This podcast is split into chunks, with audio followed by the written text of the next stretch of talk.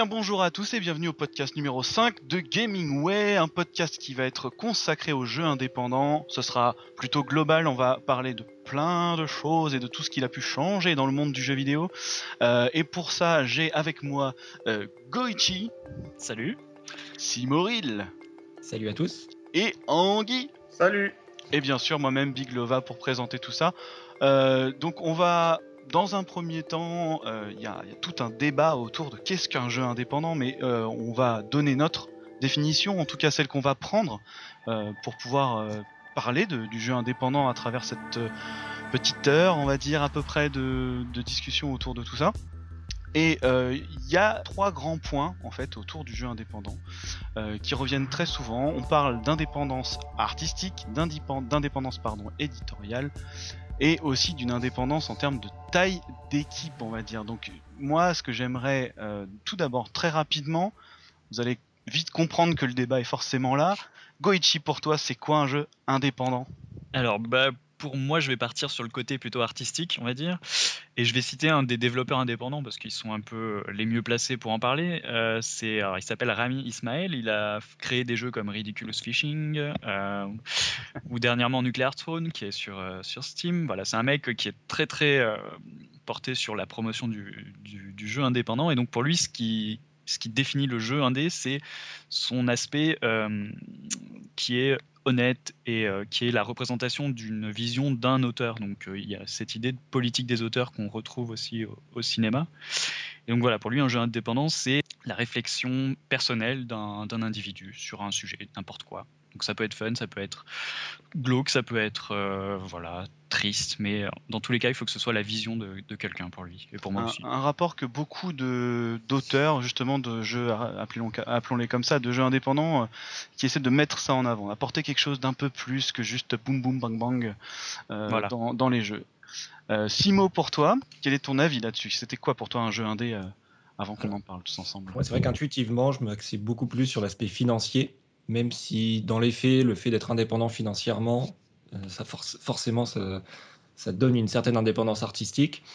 Mais c'est vrai que dans mon esprit, moi, un jeu indépendant, c'était quelqu'un tout seul ou éventuellement deux amis dans leur grenier, avec une réelle prise de risque, avec pas, pas d'assises financières derrière, qui du coup mettent leurs économies dans le développement d'un jeu et qui, euh, en attendent un retour forcément, mais, où, ils peuvent euh, juste perdre du temps. D'accord. Donc là, pareil, un jeu économique qu'on entend tout le temps parler, parce que forcément on parle de thunes tout le temps, mais euh, c'est vrai que c'est un point hyper important. On va revenir tout le long du podcast parce que c'est un gros morceau, on peut pas le nier, que ce soit en termes de financement, en termes de euh, d'investissement personnel, euh, en termes de distribution, etc. C'est des choses qui vont qui vont venir tout au long de ce podcast. Et Anguille, dis-moi pour toi. Alors euh, Anguille, il faut savoir, c'est notre spécialiste euh, anti-indé, euh, en tout cas qui non, a du mal à rentrer dans le trip du jeu indé tel qu'on le voit aujourd'hui. Dis-nous tout, Anguille. Non, c'est pas que je suis anti-indé. C'est que j'ai pas trouvé les jeux indépendants qui me convenaient. Voilà, pas... voilà. On est d'accord. Pas dit oui, mort aux indés, j'ai dit arrêtez de me refourguer des daubes. Qu'est-ce qui te plaît pas dans le jeu indé du coup? Euh, non, bah déjà, on va en revenir. pour toi définirait un jeu indépendant qui tirait à toi?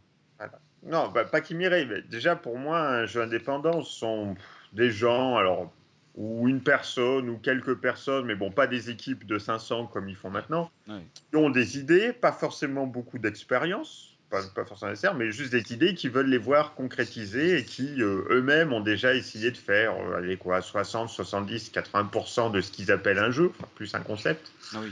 Voilà, et qui ensuite euh, essaie le petit coup de pouce final pour le faire euh, distribuer, connaître aux autres.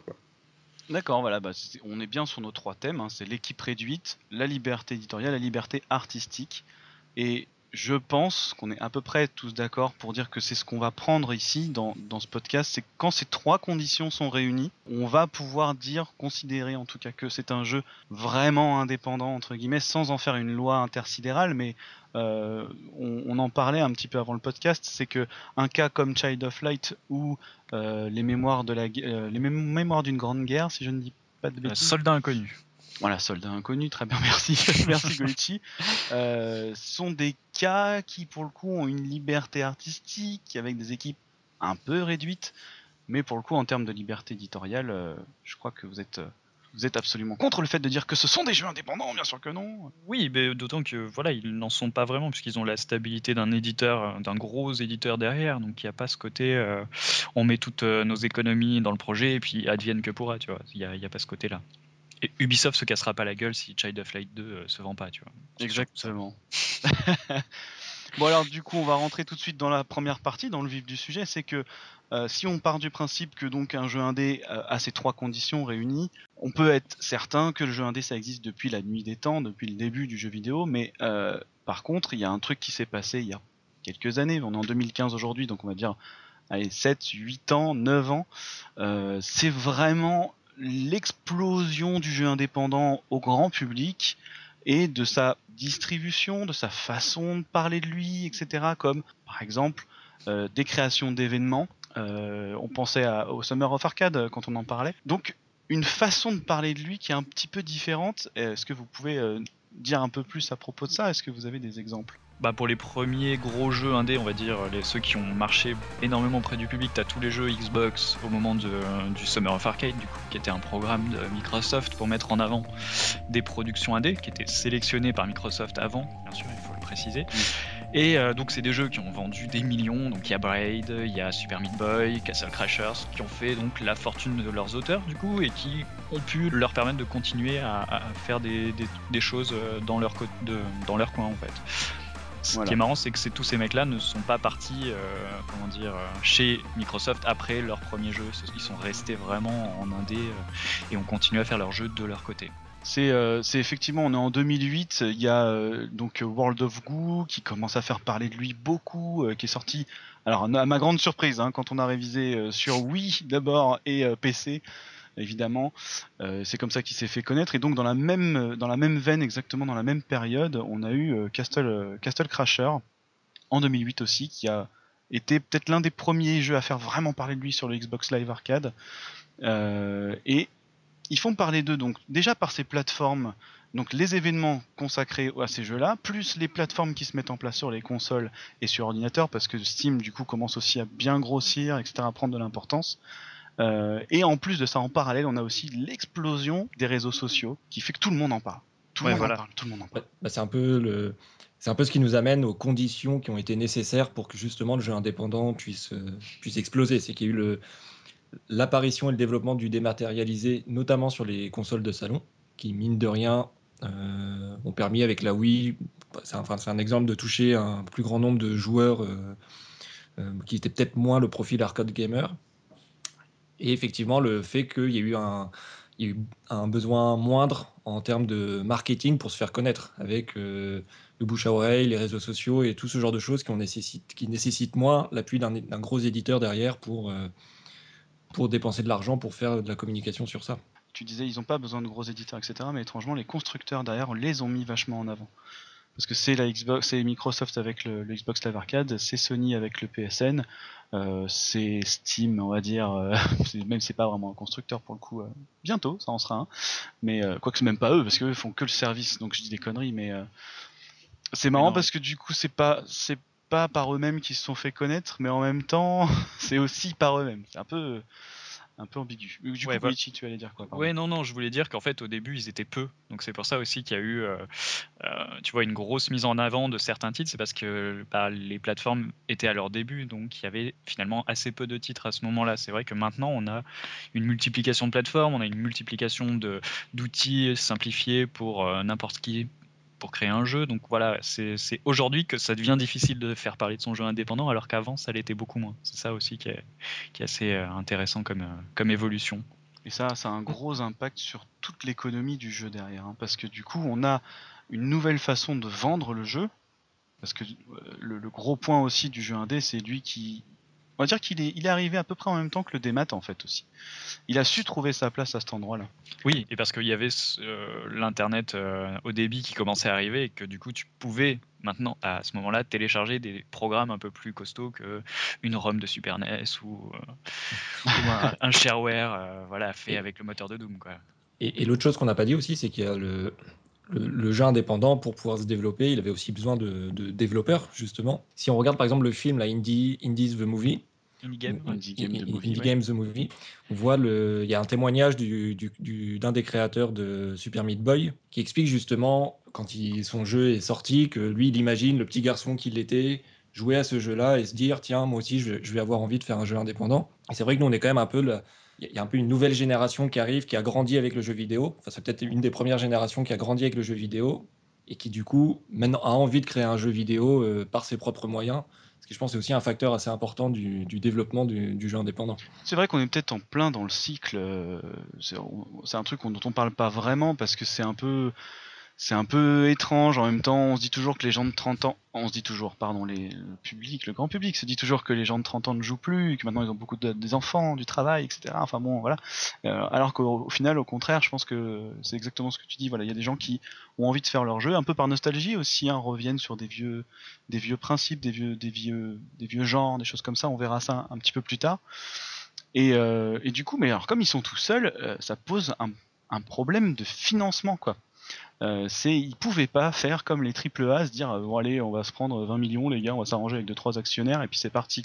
Oui, voilà, les indés, eux, à la différence des éditeurs, ils mettent euh, limite toutes leurs économies en fait. Quand tu lis ce qu'on appelle les post-mortem, donc les, les conférences à propos de la création de tel jeu par leurs propres développeurs, en gros, la, grande majorité des développeurs indépendants, ils te disent à chaque fois, euh, voilà, moi j'ai quitté mon job, j'avais envie de faire ce jeu-là, donc il y a vraiment une idée de qui tout double quand ils créent un jeu, leur premier jeu indépendant euh, a fortiori.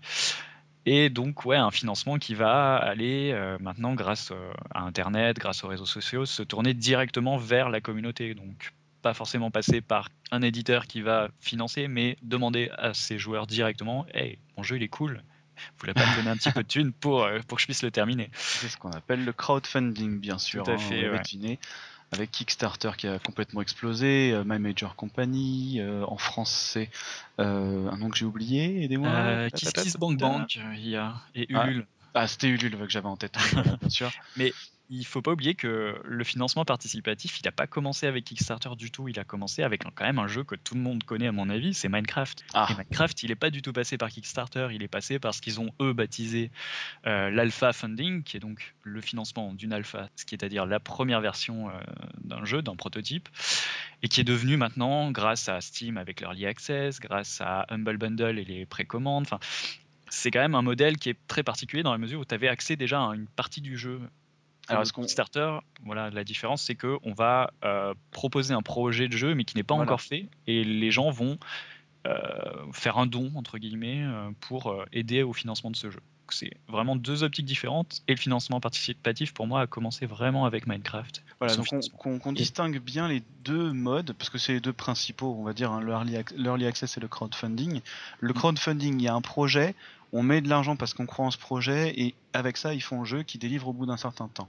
Voilà. Euh, le l'early access, comme tu dis, donc l'accès anticipé au jeu, c'est un truc qui s'est très très bien développé sur Steam, où en fait on peut déjà acheter le jeu avant même qu'il soit terminé. On a accès à des petites parties du jeu, voire des fois quasiment le jeu terminé. hein. Il reste encore plein de choses à faire, mais voilà. voilà, ouais. Et donc avec cet argent, ils vont pouvoir finir le jeu, développer des choses, avoir en plus un feedback direct euh, avec les joueurs, ce qui est plutôt pratique pour un studio de développement Voilà. du coup.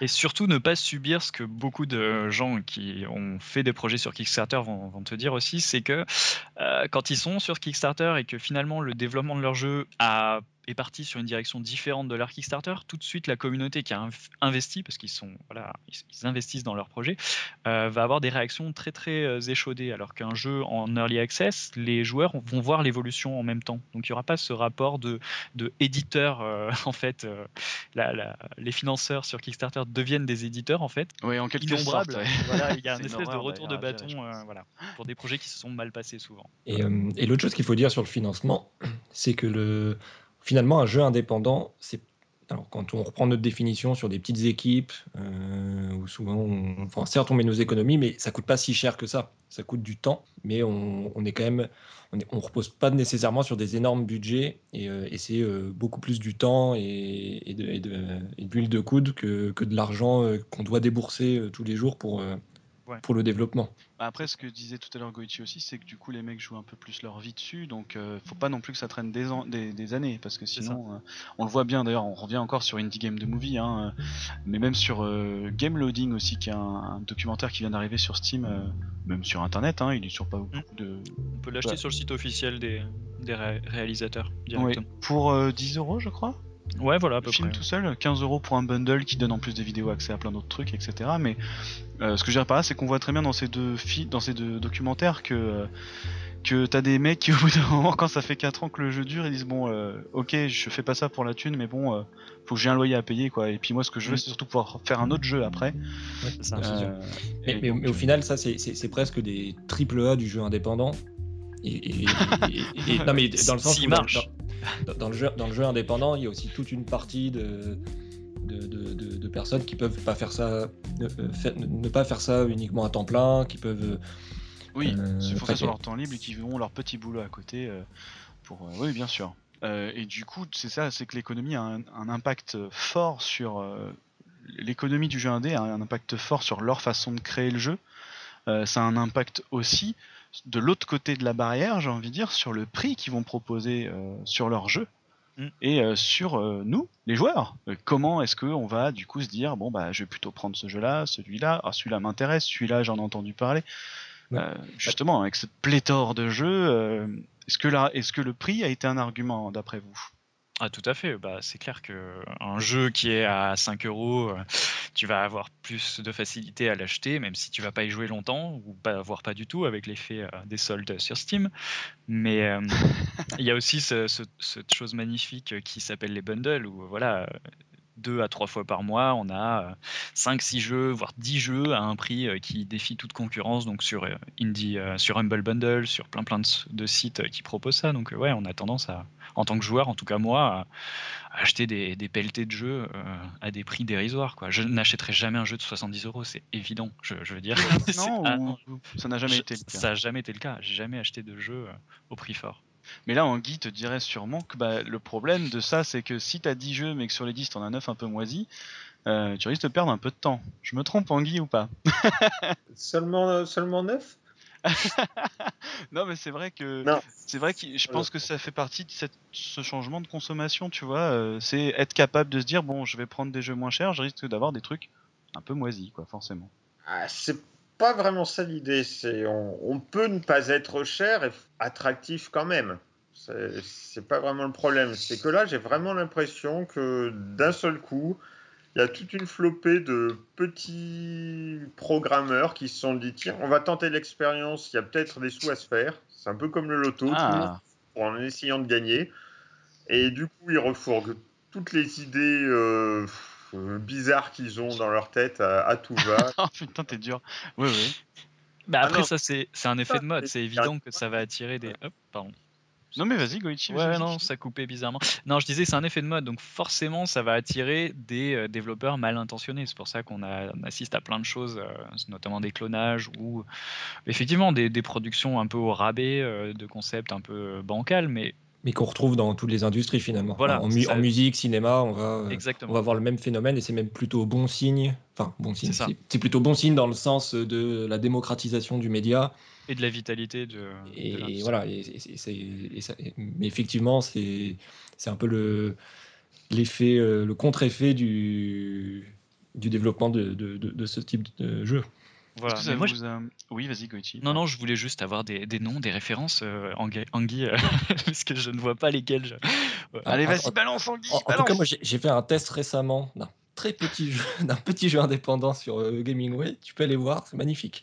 6 sur 20. Ah oui, ah oui a été élu comme la, la, pire note du site malheureusement. Bah, écoute, voilà, pourtant c'est un site qui est un, un, pardon, un studio qui avait fait un, un jeu intéressant avant. Euh, tu bah, D'ailleurs, oui, non, mais d'ailleurs, que j'avais testé leur précédent jeu, alors qu'il lui est pas encore sorti, qui est en alpha, qui s'appelle The Rune, où là, pour le coup, j'avais été euh, complètement séduit par leur, euh, euh, par leur concept et leur idée.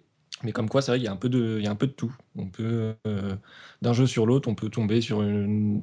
D'ailleurs, le jeu où que j'ai mal noté, l'idée était très bonne. C'est juste dans la réalisation, on sentait que c'était un peu, un peu bâclé. Ils n'avaient pas réussi à s'en sortir et du coup, ça faisait quelque chose qui était très peu jouable. mais bon, comme quoi, il y a, oui, effectivement, il y a de tout. Est-ce que ça a changé votre façon de, consommer le jeu vidéo vraiment en tant que consommateur pur Là, on se place, euh, voilà. J'ai tant d'argent, je vais acheter quelque chose. Est-ce que ça vous a fait changer quelque chose, ça, depuis que le jeu indé est là? Vraiment là, en tout cas pas spécialement, parce que j'avais déjà en fait l'habitude d'acheter des bundles avant. C'est ça qui est marrant, c'est que ça existait déjà euh, à l'époque des jeux en boîte. Donc euh, ouais, non, non, non, ça n'a pas changé vraiment ma. C'est juste ça a changé mon pouvoir d'achat en fait. Je peux acheter plus de jeux. Et je peux jouer à plus de jeux. C'est juste euh, aussi bête que ça, quoi. Bah, moi, j'avoue que depuis j'ai découvert ça, alors qu'il y a finalement c'est assez récent, j'ai plus tendance à, aller voir des choses que je connais pas, en me disant, euh, avant c'est vrai que je me reposais un peu sur euh, les licences que je connaissais ou les choses dont on parlait dans les médias, enfin les choses qui étaient très visibles. Et maintenant j'ai plus tendance à essayer de creuser, de chercher des, petites surprises ou des perles dans les, dans les choses qui sont un peu moins médiatisées mais qui finalement offre des plaisirs de jeu euh, assez similaires à ce qu'on pourrait trouver dans des, dans des licences plus connues. Ah oui, donc ça c'est un truc aussi qui, qui a un impact fort hein, sur, euh, sur la façon dont, dont, les jeux vont être encore mis en avant. C'est aussi pour ça qu'on en entend beaucoup parler en ce moment, c'est que du coup, bah, euh, on parlait des prix tout à l'heure, euh, parce qu'on parle beaucoup des consoles depuis tout à l'heure, mais sur les, smartphones, euh, c'est vraiment l'explosion totale. les prix, là, c'est pareil, encore une fois, on est à des trucs à 0,90 mm. centimes, des fois c'est 2 euros maximum, 5 euros maximum, c'est vraiment pour des tout petits trucs comme ça. Ce qui fait que bah, forcément, bah, pendant qu'on joue à ça, bah, on joue pas à des Call of, des FIFA et des choses comme ça. Quoi. Oui, et puis surtout, c'est là où on voit un petit peu tout ce qui est parti, les parties prix et la créativité des, développeurs indépendants. C'est que c'est des mecs qui vont s'emparer complètement d'un support et d'une façon de jouer, voire de créer de nouveaux jeux, quoi. de nouveaux genres de jeux même. Bah justement, les nouveaux genres, ça c'est clair que c'est un gros, euh, un gros morceau du jeu indé. C'est aussi pour ça que beaucoup de gens les aiment, c'est que finalement on sort un peu de cette lassitude, même si, même si les grands quand même essaient un petit peu de trouver des trucs un peu originaux de temps en temps. Euh, c'est une il y, a trois phases en fait, on va dire trois, trois grands mouvements dans l'indépendant, dans le jeu indépendant. C'est euh, d'une part déjà des, des, retours des vieux genres, on va dire. Donc là, ça va jouer plus sur la nostalgie. Euh, on a des choses comme euh, Angry Birds, par exemple. Pour le prendre, c'est un jeu finalement qui ramène juste, qui a ramené à l'époque, parce que ça date quand même de 2009, si je ne dis pas de bêtises.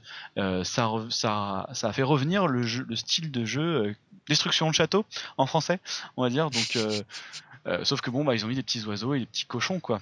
Ah bah, il y a, ouais, on assiste à un revival, donc à une euh, résurrection des, euh, des vieux genres qui étaient sur, sur les vieux PC, donc ça s'appelait même pas des PC à cette époque-là, ça s'appelait des micro-ordinateurs.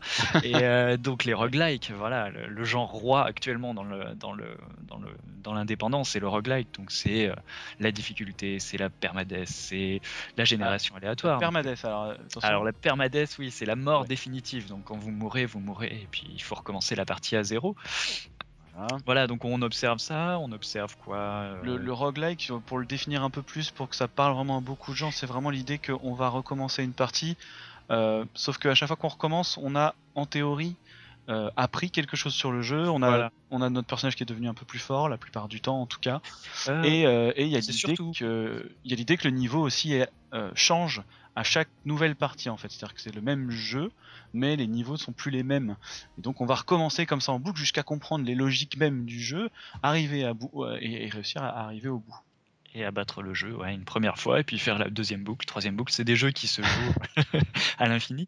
Voilà, et après on a surtout des nouveaux genres euh, qui apparaissent avec voilà, les nouveaux supports, donc le tactile, euh, avec par exemple, bah, je parlais de Ridiculous Fishing euh, au début, bah, voilà, c'est un jeu qui, qui est qui à l'origine a un flash, mais qui a explosé sur smartphone parce qu'il utilise à la fois l'accéléromètre des, téléphones, des, iPhones, donc ce qui permet d'avoir un, gameplay où on n'a même pas besoin de toucher l'écran, il suffit d'incliner son, son, téléphone pour jouer et le tactile, puisqu'il y a toute une phase où on tapote son écran pour dégommer des poissons.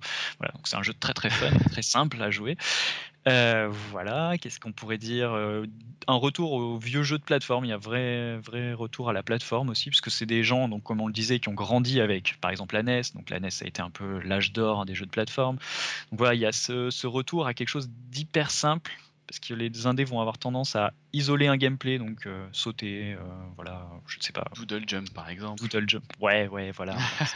encore un indé très grand public, mais ils vont voilà isoler un gameplay très simple et puis broder quelque chose autour. Donc ça va être soit une identité visuelle, soit un twist avec un twist de gameplay, soit un twist narratif. Voilà, c'est quelque je chose. Sais pas. Oui, c'est quelque chose que moi je t'ai coupé comme un. non, non, non, mais c'est quelque chose voilà qui est qui est commun à tous les tous les projets indés en fait. Ce retour au vieux genre. Parce que le point and click aussi, hein, c'est un jeu qui est revenu énormément, qui avait complètement disparu le, jeu d'aventure en, général en fait est revenu, même au-delà du point and click. Mm, mm. Euh, c'est vrai que le point and click c'est très spécifique, mais je sais qu'il y a eu des exemples il n'y a pas longtemps, même sur Wii U, où ils réinventent un peu le gameplay avec les, du jeu d'aventure, mais sur console, euh, où ils mélangent le point and click et le jeu d'aventure justement. Mm-hmm. Avec quoi? Euh, bah, En gros, tu as The Fall qui est sorti il n'y a pas très longtemps. C'était vraiment un mode de jeu à la point and click mais du coup tout joue au stick analogique. En fait, tu, euh, donc, du coup, tu peux pas, tu peux pas vraiment mourir, mais tu dois. Ils, ont trouvé un autre moyen pour euh, pointer les, les endroits de l'écran, du décor, et tout était très bien intégré dans un univers euh, très particulier. D'accord. Mais j'ai l'impression que le, du coup, le jeu indépendant, c'est ça, c'est vraiment d'isoler un. Plus que de reprendre un vieux genre, c'est d'isoler un, une mécanique. voilà, une mécanique très précise mm. et, de, et, de, et de créer un jeu autour de ça euh, ce qui fait que du coup, dans un sens, c'est moins riche, mais dans l'autre sens, ils vont essayer de pousser au bout, euh, d'aller au maxi, au plus loin. Ouais, ils vont plus euh, creuser une idée. c'est ça. Alors ça, ça dépend. Ils vont des fois creuser à fond, mais des fois, et ça, ça fait partie des nouveaux genres justement qui sont arrivés. Ils vont juste effleurer un petit peu le gameplay et apporter quelque chose de beaucoup plus qui a pour but d'émanciper en tout cas. Ce que j'ai appelé moi les jeux à scénario à vertu émancipatrice. Je sais pas si ça se dit émancipatrice mais en tout cas c'est ça que je pense. C'est qu'en gros ils vont te faire une espèce d'expérience sensorielle voilà. Euh, et peut-être ce qui est pas ce qui est pas un mal hein, je, je, je, ne dis pas que c'est mauvais. Au contraire justement c'est là où ils vont vraiment dehors des des, des carcans oui. Voilà. Et euh, et qui vont, ils vont essayer de trouver certains, parfois certains trucs complètement abstraits, complètement barges. Ouais, parce que ça rejoint cette idée que le jeu indé est aussi le, reflet de la personnalité d'un individu. Donc ça va être euh, comme tu, bah, tu parlais du documentaire Game Loading, on voit justement un développeur indé qui euh, développe, tu as dû le voir, le jeu qui s'appelle Sound Self. Euh, voilà, c'est une application où l'interaction se passe uniquement par un micro. le joueur entre guillemets et donc doit émettre des voix, des sons. Ça s'approche plus de la méditation que d'autres choses. Et le, le jeu, entre guillemets, toujours, va lui créer un état de transe à l'écran avec des mouvements euh, psychédéliques. Avec, euh, voilà. Il y a une ambiance sonore assez. Euh, ça joue avec l'Oculus Rift hein, sur les yeux, je crois aussi. Hein. Voilà, ouais. Et c'est là où le, ce qui est intéressant, c'est que le mec au début de développer son jeu sur PC, il s'est rendu compte qu'il y avait assez peu de feedback euh, de gens euh, aléatoires comme ça qui allaient sur les salons tester son jeu, ça leur parlait pas trop. Et depuis l'Oculus Rift, pardon, euh, le mec a trouvé son sa voix quoi. Je veux dire, c'était la chose indispensable à son projet, quoi, puisque du coup là, tu es complètement immergé dans, son expérience. Et je pense ah que c'est comme ça que son jeu doit être joué et pas, et pas autrement. Il faut imaginer un Windows Movie euh, Player euh, devant ses yeux, là, ouais, une de forme. Euh, un screensaver très à l'ancienne. voilà. Très, très, très. Très, très, très abstrait, voilà, ça bouge, donc ça réagit à votre son et c'est très très spécial. N'empêche, ça m'a donné, donné envie d'essayer, mais voilà, typiquement, on parlait un peu des jeux qui vont un peu loin ou dans la façon de consommer, euh, c'est un peu difficile de se dire je vais mettre 10 euros pour avoir juste une expérience.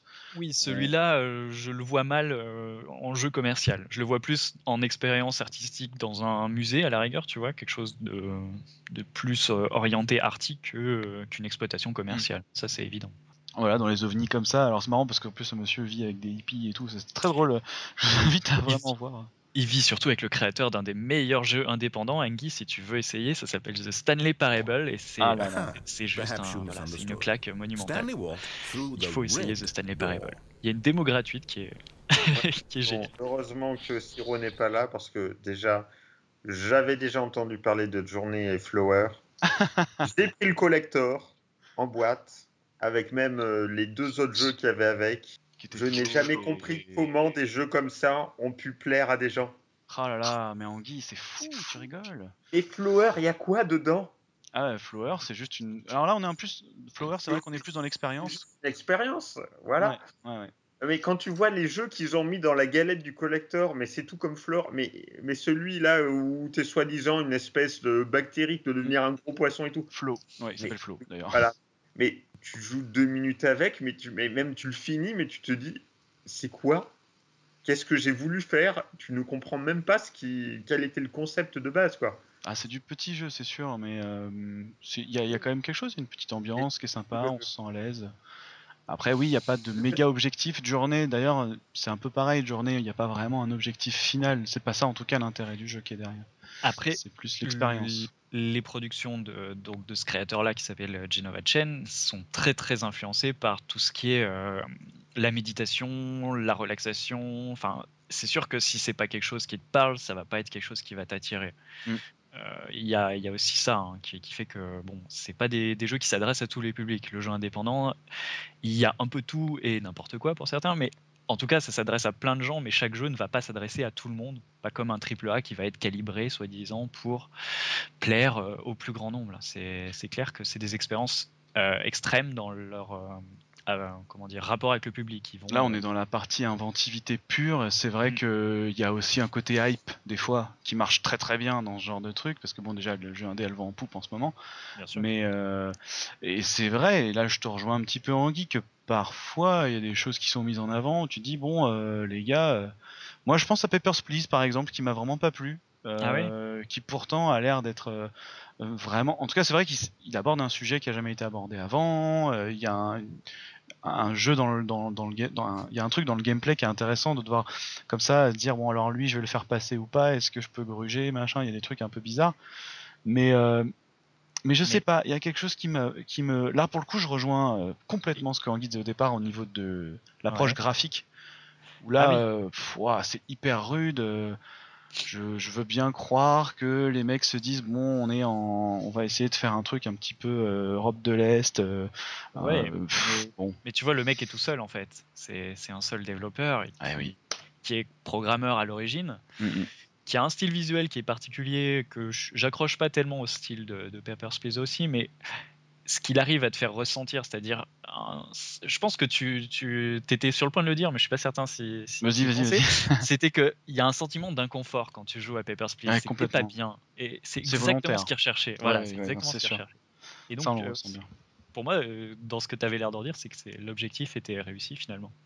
Oui, c'est pas un jeu qu'on aime, c'est un jeu qui nous met mal à l'aise, qui nous met face à des choses qu'on n'a pas envie de, de se confronter. Et s'il arrive à te faire ressentir ça, c'est déjà qu'il a un petit peu gagné en fait il y a un jeu dans le, dans le, dans le lot, on est encore dans les ovnis, etc., euh, qui est dans le, le, documentaire Game Loading qui s'appelle euh, The Dragon Cancer, mm. euh, où c'est un homme bah, écoute, qui a eu quatre enfants, je crois, et le troisième se bat contre le cancer depuis longtemps, et du coup, lui en a fait un jeu pour justement confronter le joueur, et lui, il trouve qu'il n'y a que ça d'intéressant dans, dans, un jeu, c'est d'aller dans des endroits que tu n'irais pas d'habitude, euh, et bon, lui, évidemment, ça lui a permis, je pense aussi, ça, avait l'air d'être un exutoire pour lui, hein, de vraiment relâcher tout dedans.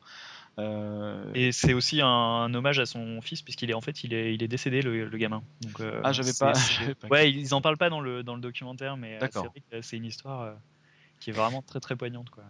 Mais c'est intéressant parce que du coup la dernière fois on faisait référence justement un peu à la maturité du jeu vidéo. Oui. tu sais par rapport à l'anecdote sur le jeu où tu incarnais une petite fille qui devait se prostituer. On se demandait si ça avait un intérêt, mhm. enfin si ça, avait, si ça avait à sa place dans le jeu vidéo en tout cas. C'est vrai que ce genre d'expériences qui sont pas à proprement parler un divertissement, mais qui, où il y a un vrai fond derrière et un vrai message, etc., euh, on, le retrouve beaucoup plus dans le jeu indépendant. Et, ah euh, et, ça participe un peu à, à, à rendre mature ce, ce, média qui finalement est assez jeune et, où on est toujours un peu partagé sur l'idée d'avoir ce type d'expérience euh, en, jeu vidéo. Bah, parce que les indés, eux, ça les dérange pas que tu réfléchisses pendant que tu joues à leur jeu, en fait. que ça te fasse euh, voilà, chercher des idées. Qu'un triple A, il y a vraiment cette, euh, cette optique très télé où c'est tant de cerveau disponible, tu vois. Bah, très commercial finalement. Voilà. un triple A, il faut que ça se vende. Un jeu indé, Enfin, oui, c'est vrai que là, la définition artistique est très importante. Faut que ça. Faut que ça parle à son public, en fait. C'est ça l'idée vraiment du jeu indé, c'est que ça cherche un public très précis. Ça va pas être tout le monde. Et euh, c'est là où, évidemment, ça va se couper de, plein plein de gens qui vont le rejeter en bloc, comme certains, ou voilà. Mais. Euh, Il n'y a pas cette idée de rentabilité. Quoi. Beaucoup disent que c'est le problème hein, du, du, jeu indé, c'est d'être trop sur des publics niches, mais c'est pas un mal en soi. Ouais, et le cinéma d'arrêt c'est aussi euh, ce, ce critique-là euh, depuis la nuit des temps. voilà, c'est ça. Et tu vois, il y a plein de films indés euh, que les gens. bah, je, parlais, enfin, je pense à un cas très simple, c'est Woody Allen. Tu vois, Woody Allen, c'est un cinéaste que tout le monde catégorise comme un télo chiant. Mais regarde un mm. film de Woody Allen et en fait, c'est super drôle. C'est pas du tout un télo. Au contraire. Je prends volontairement Woody Allen parce que c'est assez grand public maintenant, mais mais le jeu indé, c'est un peu ça aussi. Il y a des créateurs où on a l'impression que c'est chiant, mais une fois que tu mets le nez dedans, euh, non, il y, a, ce côté voilà, qui, va te, qui va te parler tout de suite. quoi. C'est vrai qu'il y a, un peu, ce il y a un peu ce côté qui tout double avec le, ce genre de création où soit t'accroches, soit mm. juste tu comprends pas et tu passes à côté de, quelque chose. Mais, euh, mais en soi, c'est pas grave. Mais, mais, mais, mais ça reste intéressant. Oui, c'est ça. Voilà. Et c'est finalement comme ça que tu arrives à créer des, bah, des, nouveaux genres ou des, des, nouveaux mêmes types de gameplay ou des, nouvelles expériences et, c'est comme ça que tu, tu, tu, fais progresser l'industrie dans laquelle tu, es au final. Oui, finalement, c'est aussi ça que ça risque peut-être de changer un petit peu. Euh, là, on est encore un petit peu au début, finalement, mais peut-être que dans quelques années, on va peut-être avoir enfin un petit côté décoincé euh, de, du jeu, mais alors il faut que ce soit vraiment mis en avant, faut que ces genres soient mis en avant pour qu'on se dise bon bah c'est bon le jeu vidéo c'est pas que pour les enfants de 15 ans qui font du boom boom et du foot, mais euh, qui vont euh, qui, mais, vont aller un peu plus loin quoi dans des sujets. Mais le pire c'est que c'est pas du tout le cas même aujourd'hui et ça l'a jamais vraiment été on cette chose là. C'est ça qui est, qui est qui est effarant. En fait. On est d'accord, on est bien d'accord que ça l'est, mais justement, c'est en ça que moi le jeu indé va pouvoir apporter sa pierre à l'édifice, mm. euh, parce qu'il était un petit peu absent avant. Maintenant, il est ouvert à tous, donc on va pouvoir, euh, on va pouvoir avoir ce genre de, de témoignage entre guillemets, si je pourrais dire. Mais après, je pense qu'il faut pas non plus se faire tellement d'illusions. Enfin, peut-être que je me trompe, mais si on regarde les autres industries, euh, enfin le cinéma par exemple, le cinéma d'arrêt d'essai, même si il y a peut-être euh, beaucoup de monde qui aime ça. ça. reste quelque chose de niche et ça restera toujours quelque chose de niche. Ah oui. Par contre, c'est un tremplin, c'est un formidable tremplin pour les gens qui veulent passer d'un monde, enfin qui veulent commencer dans le cinéma et, et commencer avec un film d'arrêt d'essai. Mais, mais, au final, tu as quand même une, euh, une, une, frontière entre ce genre de cinéma-là qui va être, qui va être innovant, qui va être euh, peut-être plus intellectuel. Ah oui, qui va être, qui, pareil, va se couper d'un public mais c'est ça qui va se couper d'un public. Et mine de rien, même si ça se développe, enfin même si ça s'est développé, le, le, cinéma grand public, euh, enfin, ça reste quelque chose qui est complètement différent. Et dans le jeu vidéo, je pense que tu auras le même phénomène où même si on va toujours, même si on va piquer des idées, même si on va s'inspirer de ce qui existe dans le jeu indépendant, mm. ça restera toujours d'un côté le jeu indépendant qui sera quelque chose de niche et, et, les gros producteurs, les gros éditeurs qui, euh, qui feront des choses pour euh, très orientées commerciales c'est pour ça qu'ils ont réussi à trouver leur place. Hein. c'est que du coup, voilà, euh, les grands ont pas à s'inquiéter d'eux euh, parce que bon, de toute façon, c'est tellement à part que, voilà. Et c'est même pour ça qu'ils les encouragent et qu'ils les financent, comme on parlait d'Ubisoft au début. Euh, voilà. Oui, parce que finalement, c'est un bon moyen pour eux de trouver des talents. c'est un bon moyen pour eux de même en termes d'image. Oui, c'est ça ce que j'allais dire. C'est même, en... même en termes d'image, quand tu sors dix ans de suite la même licence euh, le fait de dire que tu édites, euh, tu aides des jeunes développeurs, des choses comme ça, je pense que mine de rien, ça, les, gros éditeurs, les gros éditeurs, ils sont un peu à la recherche de ce genre de choses, mais, mais ça reste deux mondes assez, assez séparés. Et c'est marrant parce que Ubisoft, bon, là c'est notre exemple, mais c'est ça qui est fou, c'est qu'ils ont eu deux titres bon, qu'ils ont marketés comme indé, euh, qui étaient donc Soldat Inconnu et Child of Light, mais ils ont un vrai jeu indé qui est sorti là il y a deux mois, mais qui ils n'ont fait aucune campagne marketing, ils en ont absolument pas parlé. Il est sorti sur Steam euh, dans l'anonymat le plus complet qui s'appelle Grow Home.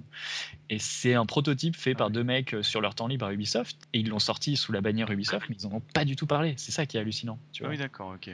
tu vois, ah, je, n'en pas entendu parler. Jamais entendu parler. Ah voilà, mais c'est un petit jeu avec un robot, avec euh, une esthétique en low, low poly, qui est super chouette. Mais... Et c'est un jeu Ubisoft. Et c'est un vrai jeu indé. c'est ça qui est dingue. Bah, c'est un jeu indé. Alors, euh, d'après notre définition au début, vous disiez que non. Donc, euh, bah, le truc, c'est qu'il a été développé par deux mecs et que Ubisoft l'a simplement édité. Ils l'ont pas financé. Ouais, ils ont. Ah bah oui, d'accord. ils sont arrivés. ils sont arrivés après, mais c'est des employés d'Ubisoft qui l'ont fait. Pour moi, il est indé celui-ci. il, y a, il, y a, un autre aspect euh, hyper qui, a beaucoup changé avec le temps, et qui a participé à toute la mise en place du jeu indépendant tel qu'il est aujourd'hui, c'est la place qu'ils ont dans, dans les grandes communications, dans les grands événements comme le salon de l'E3 ou ce genre de choses. Qu'est-ce que, est-ce qu'il y a des choses vous qui vous ont marqué un peu plus que d'autres? Moi, je sais le truc principal, c'était surtout le 3 de l'an dernier euh, où je me suis dit, tiens, là, vraiment, il y a quelque chose. Il y a carrément des vidéos, des spots de 10 minutes où on voit euh, tous les jeux passer un par un, euh, avec parfois un ou deux qui sont mis en avant parce qu'ils sont financés par Sony ou par Microsoft, comme Ori ou comme, ou comme Rime aussi, je pense. alors, lui, mm. pour le coup. Euh, bon, je vais pas dire de bêtises, mais en tout cas, Rime et euh, il y a No Man's Sky aussi qui est plus un peu moins indépendant, on va dire, mais voilà, il laisse vachement la place à ces jeux-là dans les salons maintenant. Ah, euh, No Man's Sky, c'est quand même trois mecs, hein, donc c'est. Ça reste une petite équipe. Ah ouais, ça reste une toute mm. petite équipe. Bon, après, c'est des mecs qui ont fait du jeu mobile, c'est vrai qu'ils ont un petit pécule derrière eux, à mon avis, pas, pas dégueulasse, mais ouais. oui. ouais, non, mais c'est vrai que Sony a vraiment, vraiment mis en avant les indés avec leur programme qui s'appelle Sony Love Indies pour le, dernier, le dernier E3. Mhm. Après, Microsoft les a un peu lâchés hein, techniquement. Là, ils ont fermé le, Xbox Live Arcade pour les petits jeux, ils ont fermé le XNAL, donc ce qui servait à, développer des jeux euh, de manière optimisée pour la Xbox. Euh, ils ont un peu voilà, laissé tomber euh, les indés dernièrement. Mais, et, même Nintendo se, met à communiquer un peu sur les, jeux indés. Parce qu'ils je pense, venant de Nintendo, est un énorme pas en avant pour euh, le monde de l'indépendance. Mais je sais que par exemple, le Affordable Space Adventures, qui est euh, un jeu qui est ressorti très récemment, ils avaient fait un Nintendo Direct. Enfin, ils en avaient parlé dans un Nintendo Direct, Satoru Iwata en avait parlé. Parce qui, je pense, était inimaginable euh, cinq ans auparavant pour Nintendo. Ah oui, c'est clair. Et surtout qu'ils vont éditer The Binding of Isaac sur la 3DS. Et ça, c'est complètement dingo, puisqu'ils avaient refusé le premier euh, Isaac. parce qu'ils ils, ont, ils ont dû s'en mordre les doigts d'ailleurs, euh, quand ils ont vu le euh, succès que ça a eu. Ouais, je pense. ouais, le premier, ouais. Mais c'est surtout que ils étaient encore accrochés à leur idée, tu sais, euh, les, vieux jeux Nintendo euh, ne devaient pas montrer euh, des, choses blasphématoires, donc ils avaient remplacé les croix, les croix gammées dans, Wolfenstein par des choses plus moins connotées. Donc il y avait encore cette idée ouais, de Nintendo qui était très fermée. qui s'est censuré, hein, c'est l'Europe qui a censuré Nintendo. Il n'y a qu'en version européenne qui est censuré. Mais, en tout cas, ce qui est sûr, c'est que Nintendo, que ce soit en Europe ou pas, il y a, beaucoup moins originale et de celles auxquelles on pouvait jouer nous. Et non, ce sont pas du tout les mêmes. Il y a bien les Stavisca dedans. Ah bah merci Anguille pour cette précision, parce que je pense qu'on allait complètement se, gourer. Mais alors justement, je, rebondis sur un tout petit truc que Simo a dit tout à l'heure. Euh, ils s'en sont mordus les doigts, je sais pas, parce que est-ce que le jeu indé, le succès d'un jeu indé ne dépend pas de la plateforme sur laquelle il sort aussi, tu vois? Parce que euh, à l'époque où Isaac est sorti, euh, à part s'il était sorti sur Wii, je pense qu'il n'aurait pas, il aurait pas eu la même, le même, la même résonance, on va dire. C'est difficile de réécrire l'histoire, ça. Je... Ah oui, c'est clair. oui, évidemment, avec des si, on pourrait refaire plein de choses. Je suis pas sûr parce que sur une, sur une console comme la, euh, alors c'était sur 3DS que ça devait sortir. Euh? Ah, il est sorti. Non, non, il aurait dû sortir sur DS le premier. Enfin, en tout cas, euh, quand, tu, quand, tu vois la, quand tu vois le nombre de consoles de DS qui s'étaient vendues, mm. je, pense qu'il aurait quand même eu un succès non négligeable sur cette console. Je sais pas parce que l'eShop était vraiment difficile. À Enfin, je sais qu'il il avait pas. Ah mais ça c'est sûr. Ah il y avait ça aussi. Il y a plein de choses hein, qui font que c'est pas parce que tu vends des milliers de consoles que tu vas vendre un jeu aussi par milliers, euh, par millions, hein, parce qu'on parle de millions là quand même. Mm. Mais, Ou euh, vendre un jeu tout court puisqu'ils avaient une limitation de, il me semble, quelques mégas euh, par jeu, donc tu pouvais pas faire un jeu non plus. en plus, ils en parlent. Hein. Ils en parlent ça, les indés dans, dans Game Loading de la taille du jeu. C'est un truc qui aussi les avantageait un peu parce que les constructeurs cherchaient des petits jeux finalement à mettre en avant. Euh. Et puis bon bah voilà, aujourd'hui on a des jeux qui font euh, plusieurs centaines de mégas sur Steam. Ah bah oui, bah de toute façon ça, ça c'est ça, ça va avec l'évolution de la technique finalement. Évidemment, évidemment. ce que je trouve marrant aussi, c'est qu'il y a certains jeux indés qui sont euh, parfois presque motivateurs de system seller. Anguille parlait tout à l'heure de, de Journey, Flower et tout ça. C'est des jeux qui ont euh, pour parler de notre rédac chef préféré, bien entendu, Sironimo, euh, qui n'a pas pu être là euh, avec nous, mais qui, qui nous a dit voilà, que c'était. Hein. Comment ça préféré, préféré, mais on en a qu'une. Oui, bah oui, bah évidemment. C'était le sous-entendu que je voulais dire par là.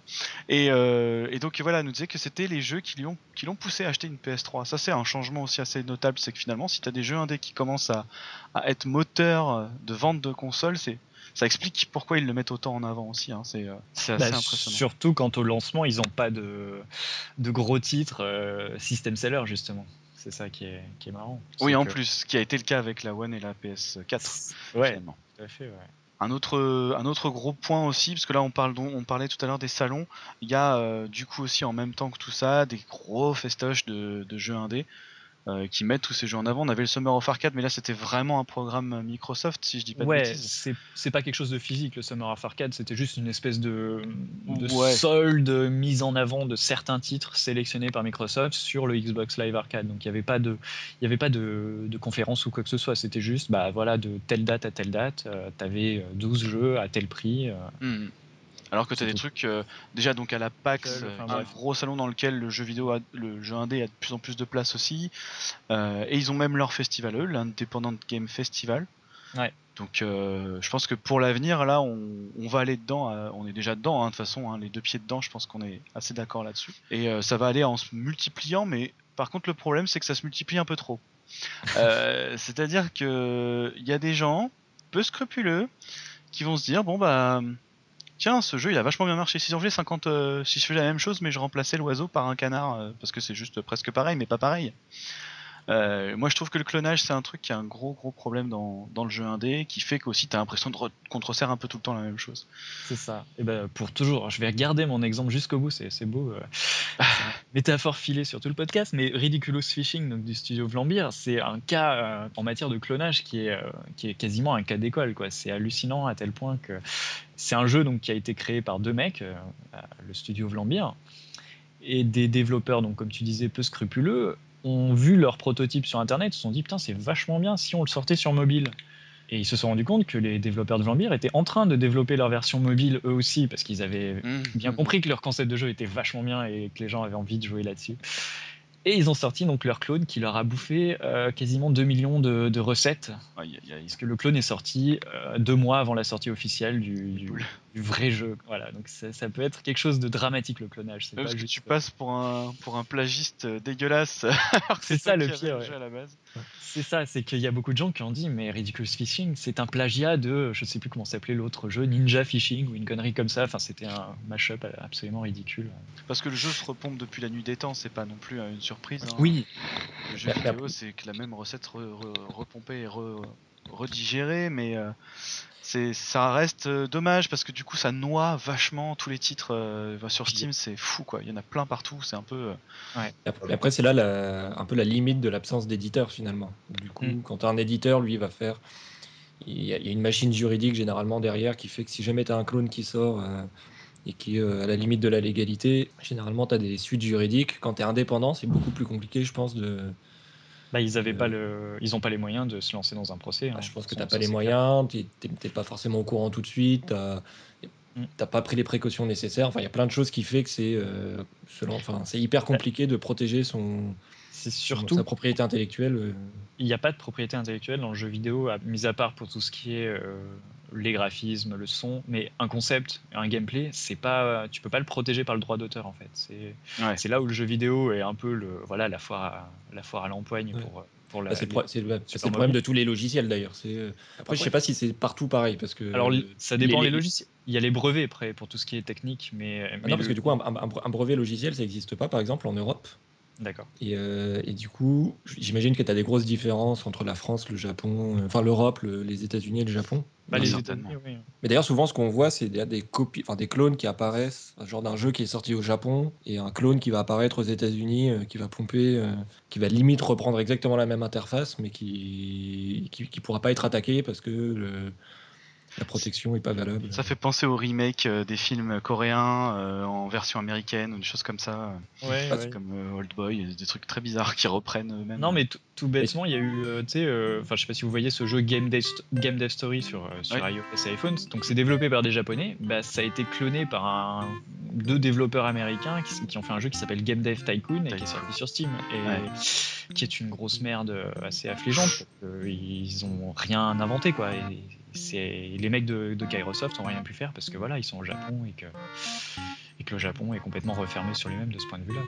Donc le clonage, ouais, quelque chose de vraiment problématique. C'est un problème. Alors c'est le problème qui devra confronter l'avenir. Moi, j'aimerais bien qu'il structure un petit peu tout ça, mais, euh, je, sais que vous deux, voilà, je sais que vous êtes, euh, vous pensez que ça allait à l'encontre totale du jeu indé, ce qui est logique, hein, au final je suis un peu d'accord. Hein. Ça, va, ça va à l'encontre du principe même de l'indépendance, et oui, ce sera le bordel, ce sera comme ça, c'est comme quand on va au musée, hein, euh, on sait pas sur quoi on va tomber, peut-être que ça, sera, ça aura un bon goût, mais bon, hein.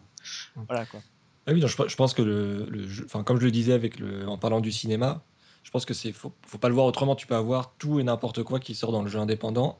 Et rien que l'idée de dire on va plutôt mettre en avant sur tel ou tel critère, même s'il y a personne qui fait de choix euh, derrière, tu vas forcément uniformiser les créations parce que du coup tu vas avoir envie d'être plus devant pour faire plus d'argent. Enfin, tu vas forcément avoir des réflexes qui font qu'au final toute la production sera euh, plus ou moins uniformisé. Et, tandis que le bordel, ça permet au contraire d'avoir euh, tout le monde peut se, tout le monde peut se lancer dans l'aventure. Après, effectivement, il y a des escrocs, il y a des gens qui sont pas talentueux, il y a des, il y a des, il y a des gens qui vont juste rater.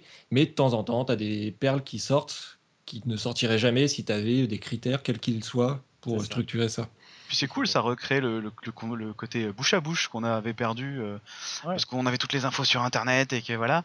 Euh, mais ça, du coup, c'est aussi je pense que les joueurs comptent sur nous et sur les, les journalistes pour euh, pouvoir mettre en avant les, les jeux indépendants comme ça euh, que personne ne connaîtrait. Alors déjà qu'ils ont plein de boulot avec les jeux classiques, mais euh, c'est vrai que bon voilà, souvent, en tout cas moi je sais que c'est en tout cas une grosse partie de ce qui fait que j'achète un jeu indé, c'est que je l'ai vu sur des sites de journalistes très connus. que je ne citerai pas ici, mais, mais que oui, oui, c'est clair, je me fie à, à leurs tests en me disant tiens, ça c'est marrant, ça, ça a l'air sympa, je vais essayer, machin. Alors que bon, voilà quoi. Nous, on a des grosses rubriques sur euh, Gamingway hein, qui parlent une rubrique comme Alpha Test ou une rubrique comme euh, passer au Greenlight. Euh, voilà, je, pense que les, grands sites devraient faire la même chose pour mettre en avant une grosse partie des, jeux indés dont on n'entend pas parler. Quoi. leur donne pas d'idée. ah non, pas pour Anguille.